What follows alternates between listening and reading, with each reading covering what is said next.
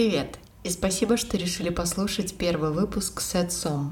Меня зовут Мария Супрон, сомелье и пока что бессменный ведущий этого подкаста. Предлагаю сначала познакомиться и обозначить, а о чем же вы можете услышать в этом и последующих выпусках.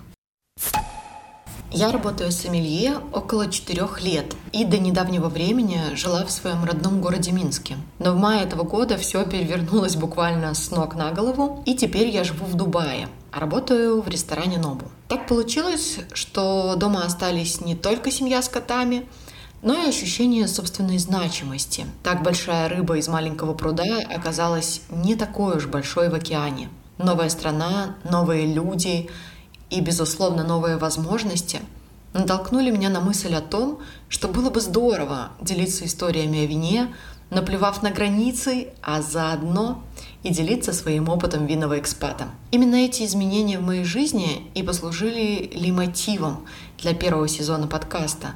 Истории тех, кто смог, у кого получилось, виноделы их творения, которые смогли перевернуть игру, настоящие легенды и истории их становления – Надеюсь, что в руках у вас бокал вина, а не чашка с кофе. А мы начинаем.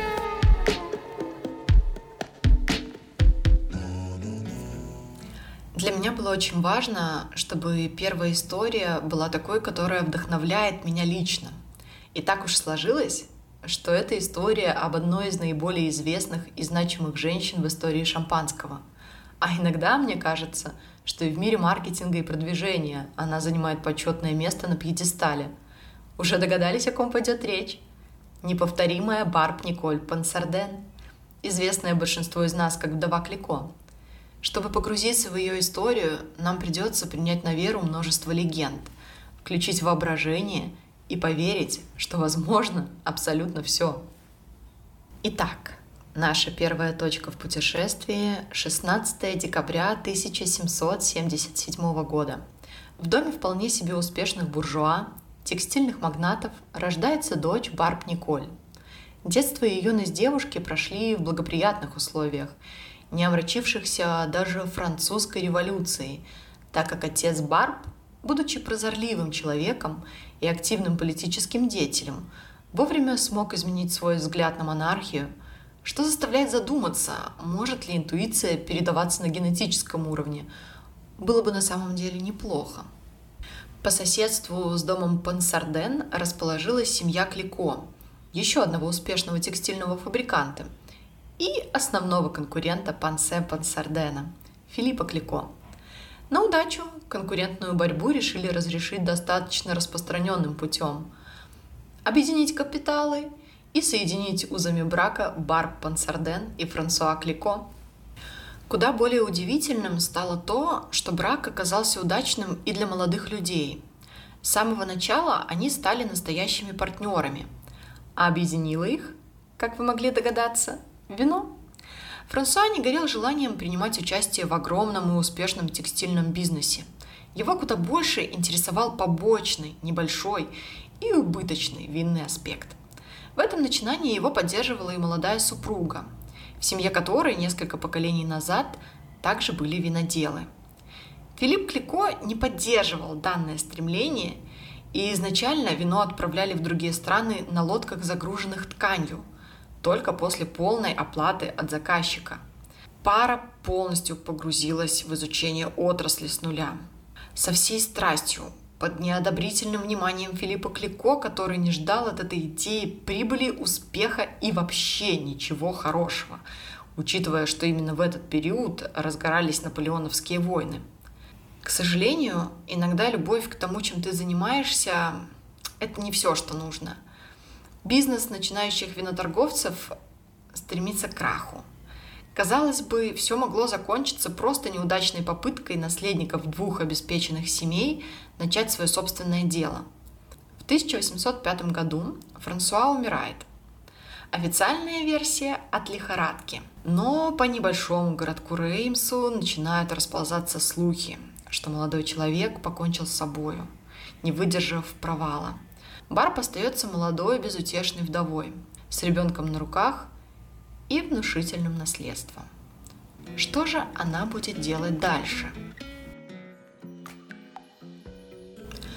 Филипп Клико намеревается закрыть убыточный бизнес сына, и, казалось бы, это весьма разумное решение. Молодая вдова наконец-то сможет посвятить себя дому и маленькой дочери, а если посчитает нужным, спокойно сможет промотать все наследство на балах. Барб же совершает невозможное.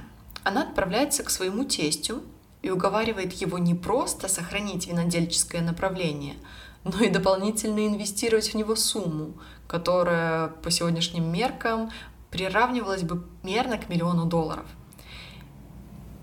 и здесь неожиданный поворот. Филипп соглашается. При одном условии. Барб должна пройти стажировку у Александра Фурно.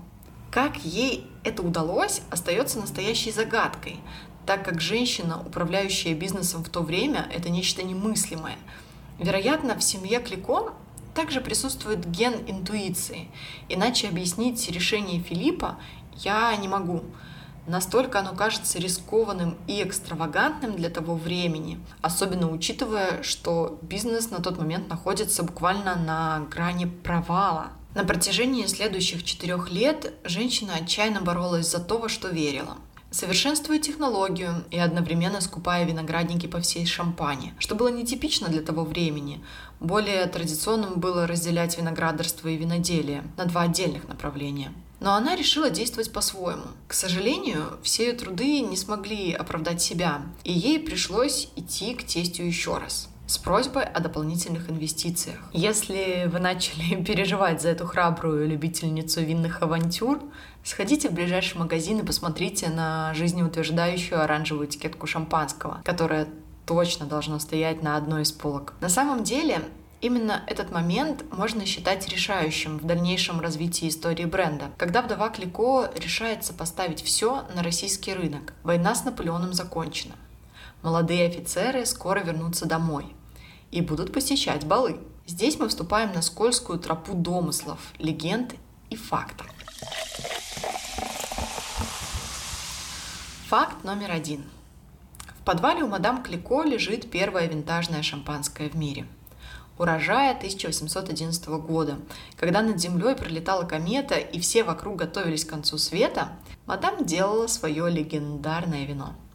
Факт номер два. Шампанское попадает на стол к императору Александру Первому, а вследствие находит упоминание и в произведениях современников – Пушкина, Гоголя и Чехова. И вот дальше есть несколько вариантов того, как же это все-таки произошло. Возможно, верны оба, а может быть не один из них. Легенда первая. Победоносная русская армия, возвращаясь домой из Парижа, проходила через виноградники. Вели они себя как типичные солдаты. Так и оказались в подвалах у мадам Клико. Легенда гласит, что дворецкий прибежал к мадам в ужасе. Рекомендую запомнить этого несдержанного слугу, потому что мне кажется, что он еще будет фигурировать в наших историях. И воскликнул – что же нам делать, мадам? Они сейчас выпьют все наше вино. На что Барб Николь только пожала плечами и сказала, успокойтесь. Сегодня платим мы, а завтра заплатят они. Так и вышло, что, вернувшись домой, солдаты требовали то самое – кликовское шампанское. Если эта легенда кажется вам неправдоподобной, готовьтесь, следующее считается официальной версией. Легенда номер два – Понимая потенциал российского рынка, первая леди Шампани готовит целый обоз своего знаменитого шампанского 1811 года. Обходя все блокады, транспортирует его в Амстердам, а оттуда отправляет в Россию после оглашения мира, тем самым опередив всех своих конкурентов и завоевав любовь на новом рынке. Обе легенды кажутся скорее примерами продуманных маркетинговых ходов, нежели последним шансом предпринимателя. Однако результат превосходит все ожидания. Шампанский дом Клико в один момент превращается из убыточного и никому неизвестного в одного из ведущих игроков рынка. Обезопасив свое творение от разорения, Барб Николь не успокоилась, а наоборот, окунулась в работу с еще большим азартом ее никогда не покинет дух новаторства и желание менять все в лучшую сторону.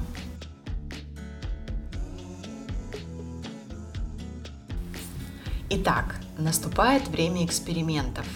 Именно мадам Клико приписывают изобретение ремюажа и дегоржажа. Простыми словами, способы избавления шампанского от серого дрожжевого осадка. Согласитесь, мы бы испытывали куда меньшее удовольствие, если бы в нашем искристом напитке плавали дрожжи. Следующая инновация создание розового шампанского путем смешения красного и белого вина, что в тихих винах абсолютно недопустимо. В шампанском позволило уйти от подкрашивания вина соком ягод бузины. И про это нововведение тоже есть легенда, которая гласит, что однажды после особенно удачного и веселого бала один не очень воспитанный и не особо сдержанный слуга вошел в покой мадам Клико и увидел, как она смешивает белое и красное вино из двух бокалов. Он тут же воскликнул «Мадам, вы верно сошли с ума, что же вы делаете?»